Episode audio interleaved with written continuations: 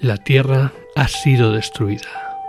Y ahora, un joven tiene en su mano el destino de la humanidad. Hoy hablamos de una película de animación que acabó con el estudio que la produjo y que casi acaba con la carrera de su creador. Hoy hablamos de Titán AE.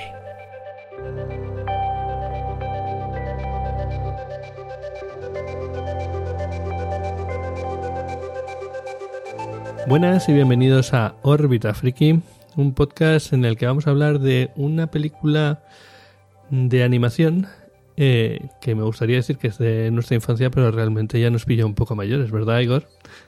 Sí, hola, muy buenas. Sí, la verdad es que nos, nos pilló un poquito mayores ya, sí, pero no pasa nada, ¿eh? podemos hablar de ella de todas maneras. Pues sí, hay que eh, recordar o hay que eh, reconocer que para mucha gente de la generación, bueno, los conocidos como millennials, eh, hay una película de, animación que consideran una de esas joyas escondidas y que es eh, El planeta del tesoro. Esto no, te lo esperabas, Igor. Porque no es de la película de la que vamos a hablar. Y es que yo creo que antes que esa, hay otra película que representa mucho más ese carácter de, de aventura, de, de exploración y, bueno, y tiene una animación incluso parecida. Y es la película de la que vamos a hablar hoy. Una película que consiguió cargarse un estudio de animación entera, ella, sola.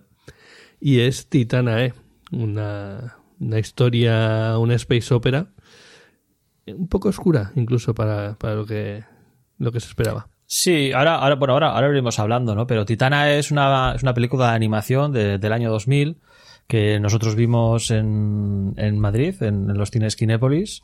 la primera película que vi en, los Kinépolis, una experiencia por sí misma. Sí, sí, igual, igual también eso influye, ¿no? En que nos gustase tanto y, se quedase tan grabada, porque al final casi cualquier cosa vista en, en la sala 25 del, del Kinépolis es espectacular, ¿no? Al tener una pantalla tan gigantesca, el sonido y todo aquello, vete a saber. Importante reivindicar ahora mismo los cines, ahora que, que tan difícil se hace, ¿verdad? Poder ir. Sí, pero bueno, esta, yo creo que esta película cumple perfectamente, ¿no? Una de esas premisas iniciales que teníamos en el, en el podcast, que son pequeñas joyas que nosotros consideramos buenas y que por algún motivo, pues han pasado relativamente desapercibidas. Y en el caso de Titanae, esto es clarísimo, ¿no? No tiene ni, ni la décima parte de, la influencia, la fama o, el conocimiento de, muchas otras películas animadas, ¿no? Bueno, ten en cuenta que hasta hace poco prácticamente era muy complicado de ver. Yo porque la tenía ahí en, en DVD. Pero eh, no estaba disponible en ninguna plataforma de streaming ni es una película que tampoco echen en la televisión habitualmente. Bueno, ni habitualmente ni, ni lo contrario.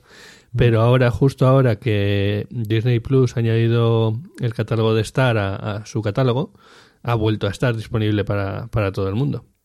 Y ese es uno de los motivos por el cual estamos dedicando este episodio. Que, aunque Titanae siempre ha estado en nuestra lista de pequeñas joyas de las que nos gustaría hablar en algún momento, el hecho de que ahora esté disponible de una manera relativamente sencilla a todo el que tiene Disney Plus, que es bastante gente, bueno, pues nos ha animado a, descubriros, ¿no? Esta pequeña joya del catálogo que probablemente si no, hubieses, igual hubieseis pasado desapercibida y no, nunca se os hubiese ocurrido poneros una película de animación del año 2000 de la cual no, no habías oído hablar nunca.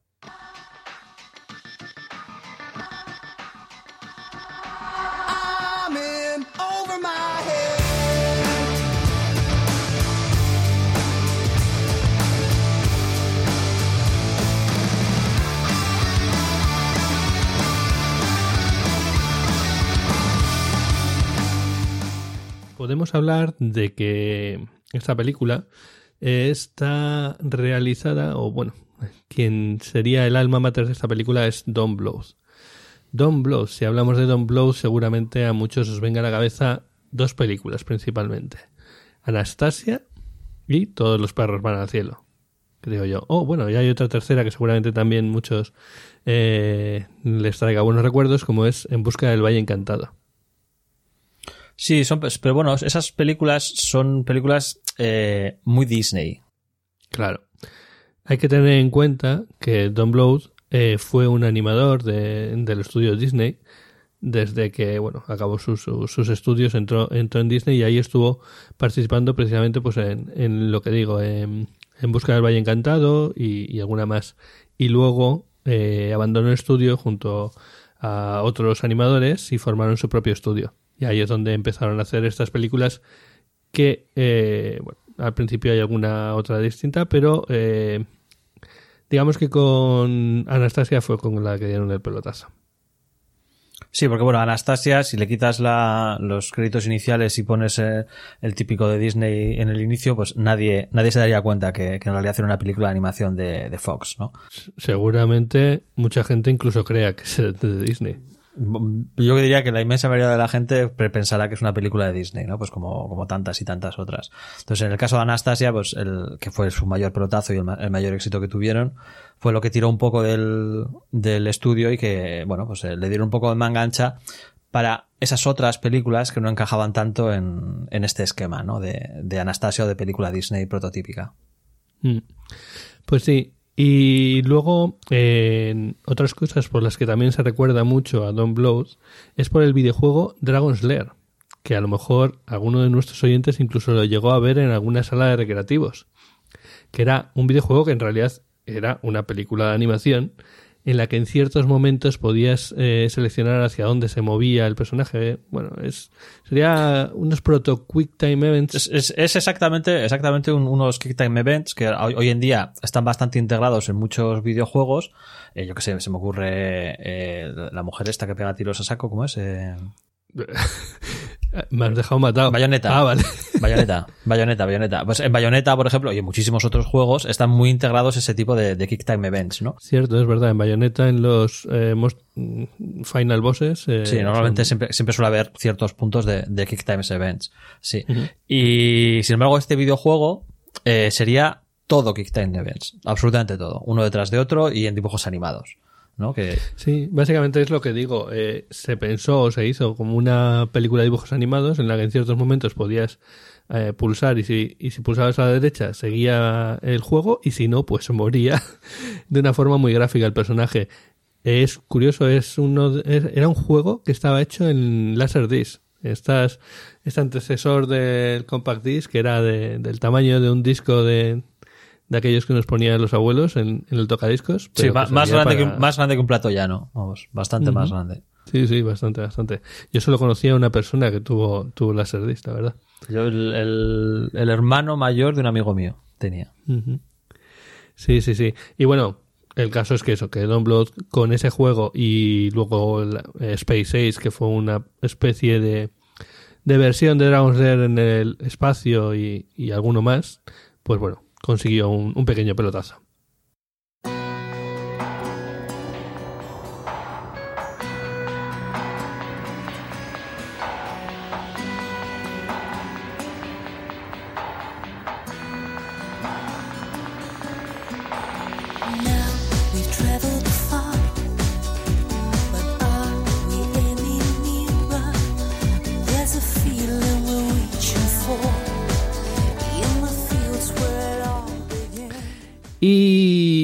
Eso sería lo que puedo contaros de Don Blows, así en general. Eh, si vamos ya a la película, la película es una, como he dicho, es una space opera.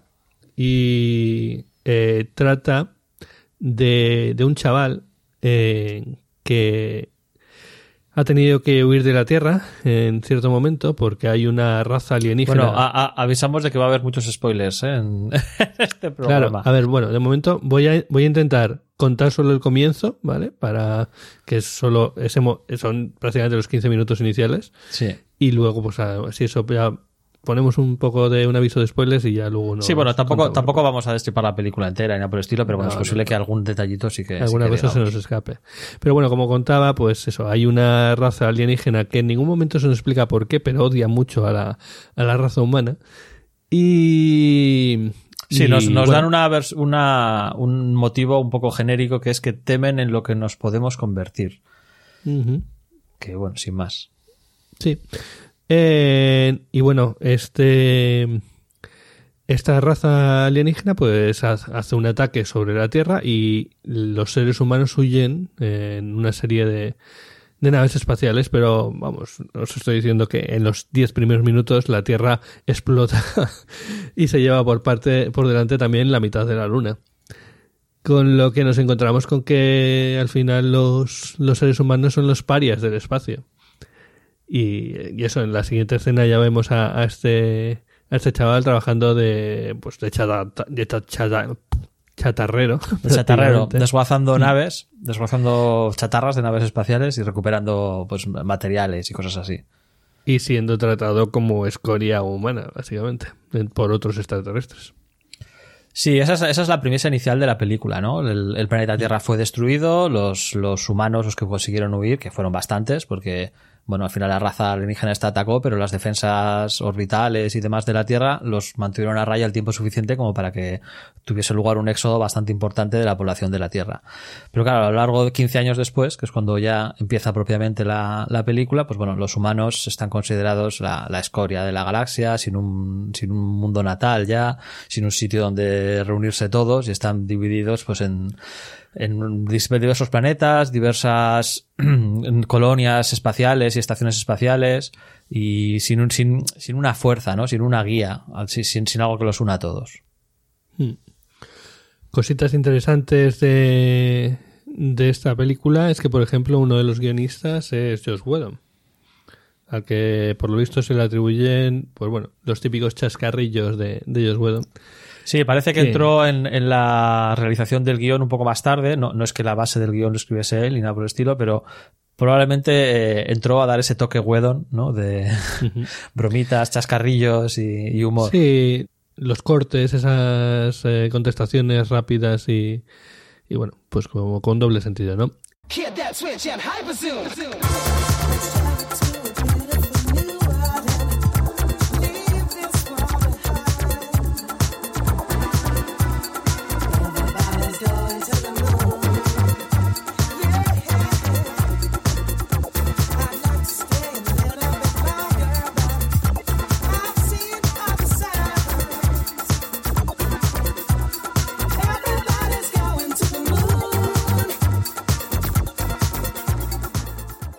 Luego también otra cosa interesante de esta película es que inicialmente no iba a ser una película de animación.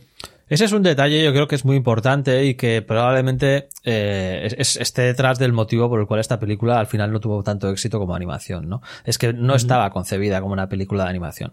Estaba como, como concebida como una película de imagen real, una, una película de ciencia ficción grandiosa, espectacular, de grandes escenas, explosiones y, y de todo, ¿no? Y, la transformación a, película de animación vino casi pues por no hay dinero para hacerla de acción real, pues la hacemos de animación, ¿no? Sí, no solo eso. En- el tema es que la película de acción real no acaba de funcionar. Hay que tener en cuenta también que estamos por la época en la que salía, por ejemplo, el episodio 1 de Star Wars, eh, eh, que era del 99. Es, las películas de ciencia ficción estaban, bueno, pues bien consideradas. Y, y el tema con esta película es que, por un lado, eh, pues eso, eh, es una película de dibujos, con lo que mm, parece como que debería ser para niños, pero tiene cierto toque más oscuro, en cierta... La música, por ejemplo, también es muy cañera, como quien dice, no es tan típica de, de una película para niños. Y, y bueno, al final no acabó de funcionar tan bien. Hay otra cosa, y es que eh, he dicho, he hecho un poco de trampa diciendo que esta película acabó en el estudio, pero el estudio se venía acabando ya un poco desde antes. vale, entonces ya cuando llegó la época de, promocionar y darle fuerza a la película, eh, el estudio estaba en, en las últimas y no, no fueron capaces de hacer mucho. Sí, no, no es que esta película fuese la, fue la que mató el estudio, sino que fue la puntilla, ¿no? Fue que el, el estudio. es- Más bien, si esta película hubiese eh, tenido un éxito arrasador, hubiese sido la que hubiese salvado el estudio. Pero como no lo tuvo, pues simplemente eh, llegó a su lógica conclusión, que es a, a lo que, a lo que estaba apuntando todo. Sí, sí, y cuando estamos hablando de que fue un, un desastre en taquilla, fue un desastre sin paliativos. O sea, estamos hablando de que la película duró, eh, perdón, duró, costó 700 mil dólares, creo recordar. que No, costó 70 700 millo- 75 millones. perdón, 75 eso. millones, que es un pastón para el Sí, año sí. 2000. Exacto, y recaudó 36 millones, casi 37. Es un debe muy amplio que aunque luego tuviera un, un recorrido en, en el VHS y tal, eh, y los DVDs, pues ni de lejos compensa El déficit. Otra cosa que tenemos que hablar de esta película es de la música. Y es que a mí me encanta esta, la, la banda sonora, sobre todo la versión de la banda sonora que es de, de música de, de rock de los 80, 90, 2000. Eh, bueno, pues yo me la he puesto 50.000 veces. Sí, yo, yo no soy muy de música, o sea, no, nunca, nunca he sido muy de escuchar música y probablemente esta banda sonora, sí, bueno, de las, de, la- de las músicas que he escuchado y que me suelo poner y tal, son bandas sonoras en general, ¿no? O, o música, pues así de fondo y cosas por el estilo. Concretamente la de Titanae probablemente esté entre las cinco bandas sonoras que más veces he escuchado. Sin duda, porque ha, ha habido mu- muchos, muchos, muchos años que la he tenido dentro de mi lista de, de música para el trabajo, pero muchísimo. Y no es precisamente una música tranquila y calmada, vamos, pero me gustaba tanto No, que... Es la típica música que te pones cuando necesitas un empujón, porque a lo mejor la noche anterior te quedaste hasta tarde y necesitas ese, ese extra de punch para poder aguantar el día. Eh, y hay escenas icónicas en la película, como una escena en la que van con la nave por una especie de... It's my time to de- fly. It's my time to Es que fly. no puedo Es que es- evitar es- oír el título. así, Sí, "Time sí. to fly". It's my time to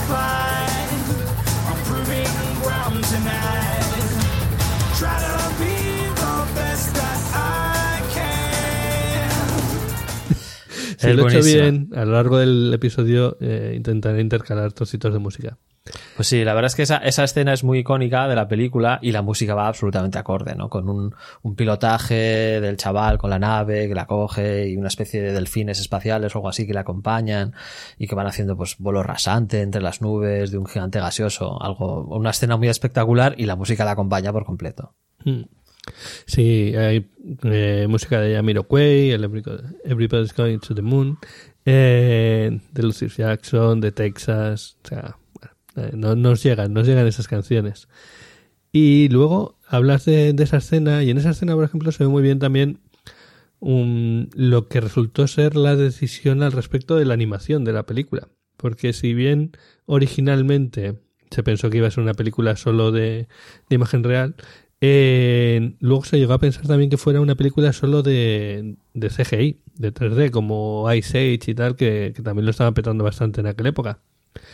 Pero al final acabó siendo un híbrido. Eh, digamos que las escenas de las naves, muchas escenas con, con los personajes, sobre todo los malos, esos malos Son que CGI. son todo energía, exacto, son todo CGI. Y bueno, en- digamos que la, la mezcla no queda mal, pero obviamente en aquel momento eh, todavía estamos... Ya se dominaba bastante el tema del CGI, pero no lo suficiente. Se nota a lo mejor ese, esas eh, limitaciones de la tecnología.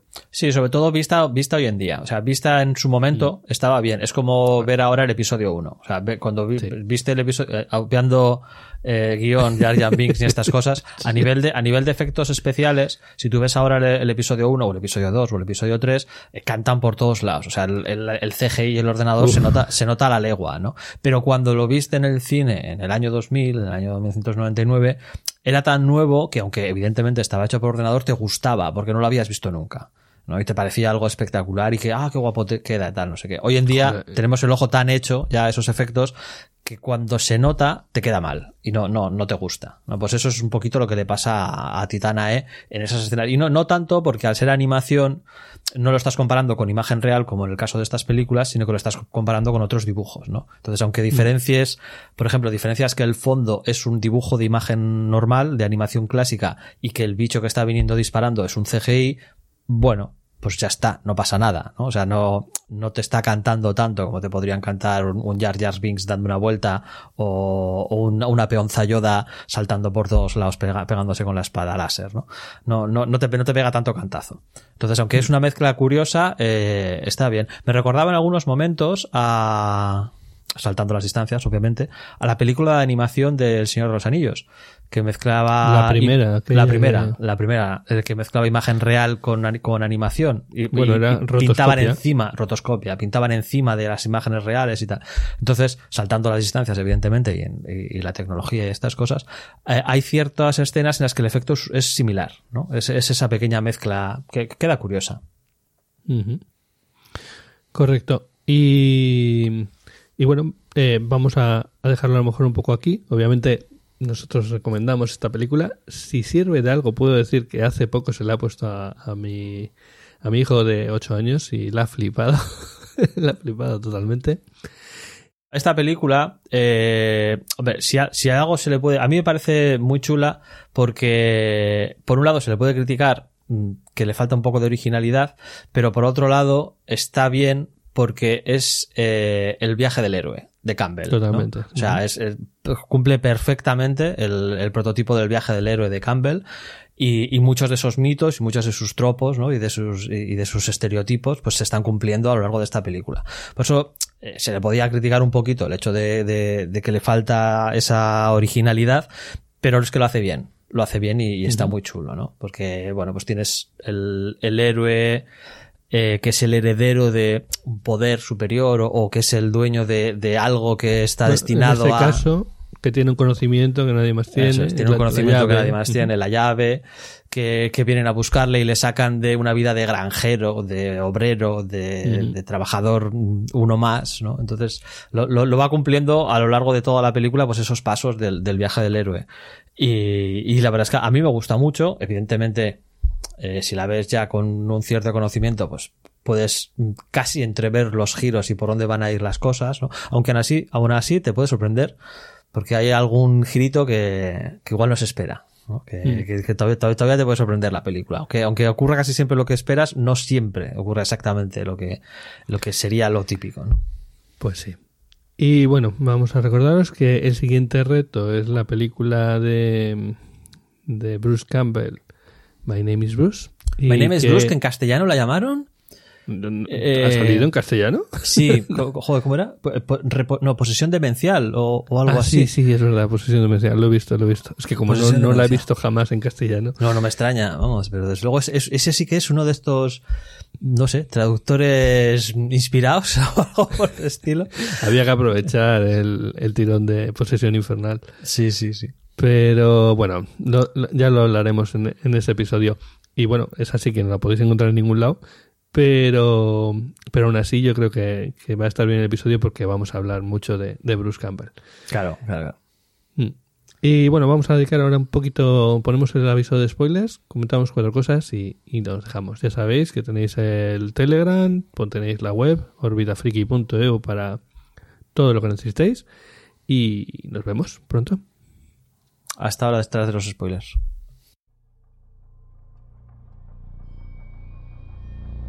Estás entrando en la zona de spoilers. Si decides continuar, Abandona toda esperanza de sorpresa. si eres osado, entra libremente por tu propia voluntad. Vale, pues volvemos ahora. eh, y nada, básicamente por comentar cuatro cosas. Una, una que a ti se te había olvidado, que es que de esta película viene la frase de, del planeta Bob, ¿no? El, Sí, bueno, el- el- del planeta Bob.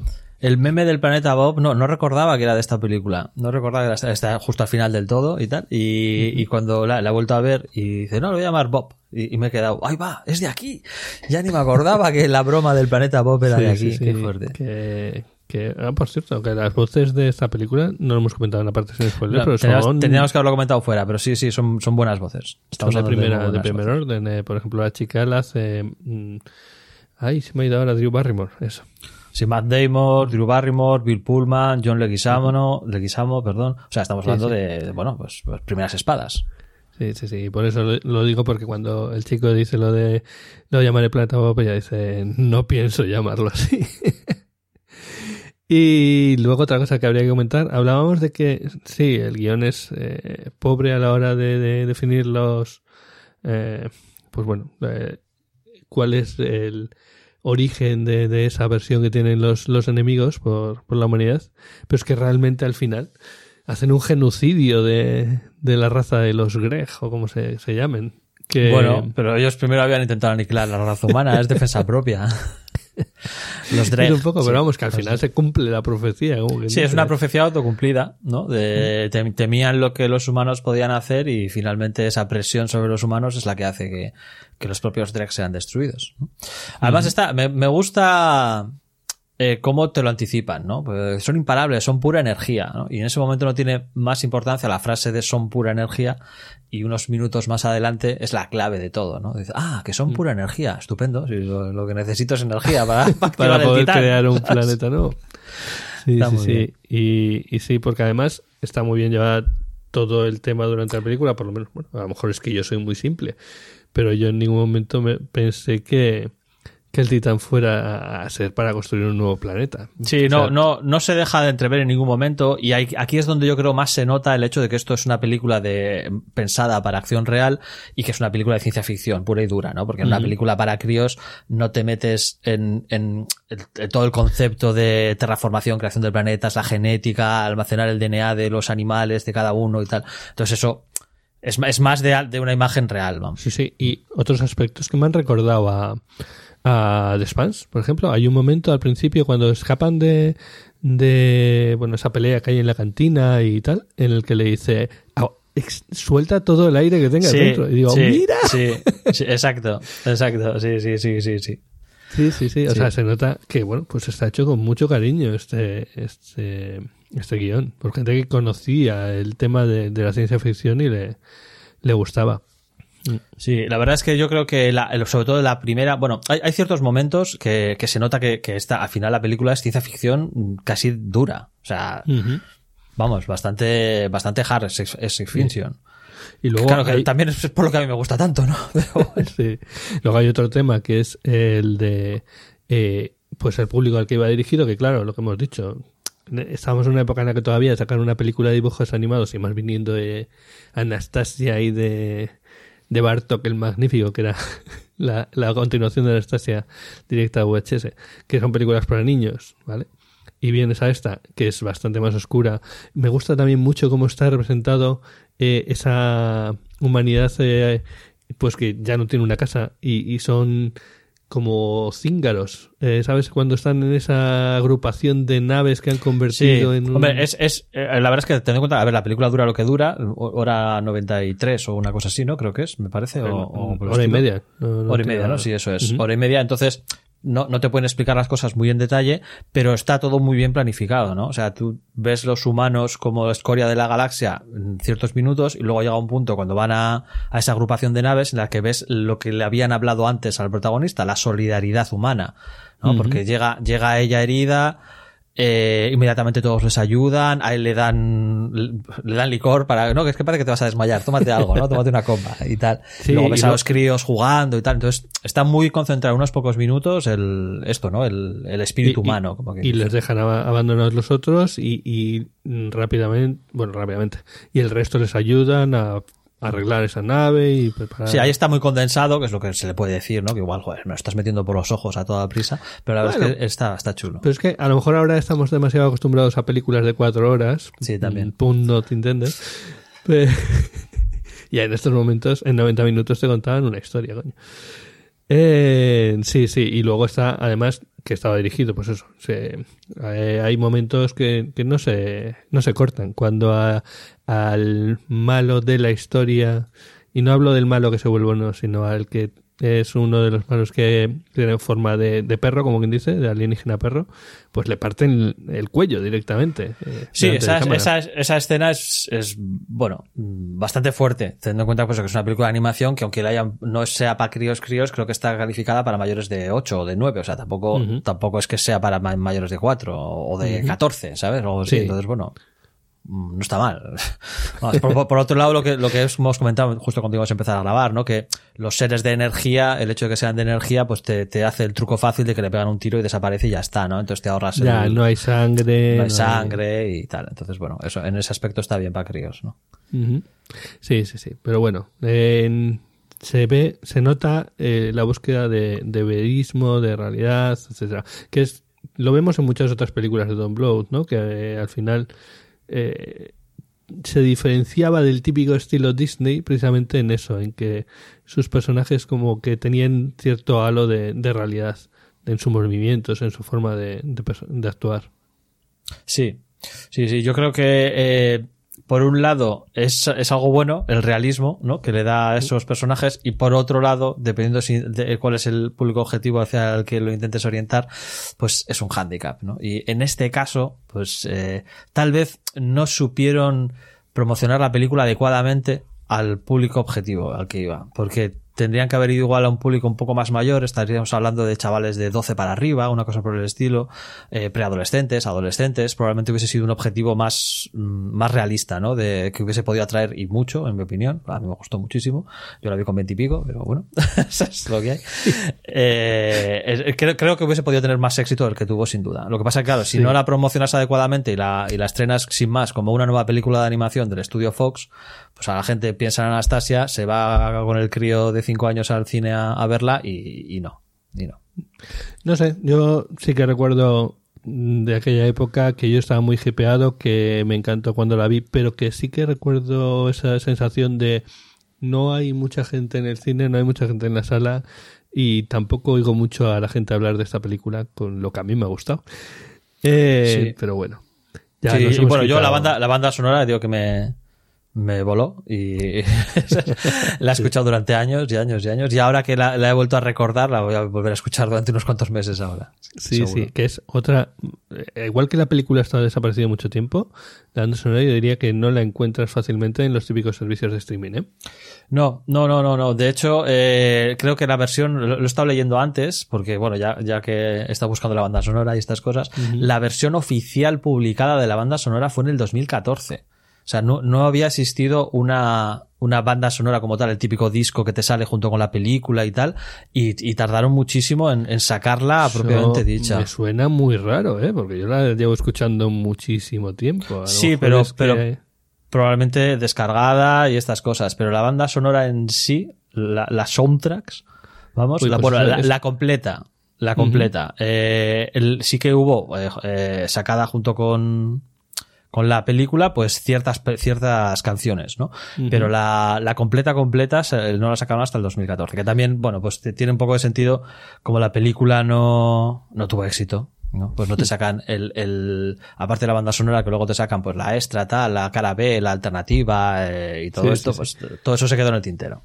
Y pues eso lo voy, lo voy a investigar, ¿eh? Porque ya te digo que me, me suena raro, ya lo comentaremos en el, en el grupo de Telegram. Y bueno, no- nos hemos quitado la, la espinita. Era eh, una de las películas que siempre que hemos querido traer, así que Sí, para, para estos, para lo que antes llamábamos retos express, ¿no? Que son estas cosas que los dos hemos visto y que los dos consideramos que, que son pequeñas joyas que merecen la pena. Titana E, yo creo que, que si no fue la primera cosa que pusimos en esa lista cuando, cuando lo diseñamos originalmente, pues sería la segunda, porque, vamos, es, es algo que teníamos los dos muy claro. pues sí. Pues nada, muchas gracias por escucharnos. Nos vemos. Ya, ya sabéis, está en Disney Plus y es una joya que, te- tenéis que rescatar porque merece muchísimo la pena.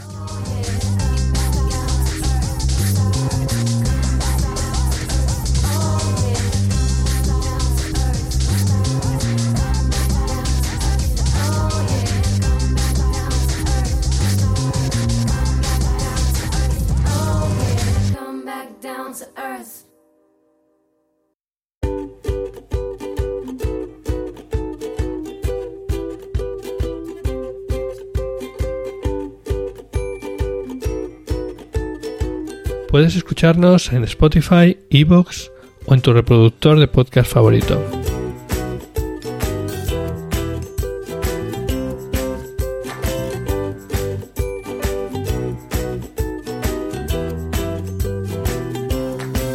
También puedes encontrarnos en Twitter, Instagram o Facebook.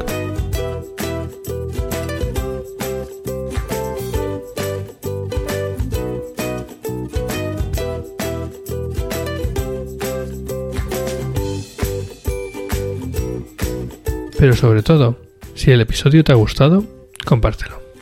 Es lo que más ilusión nos hace.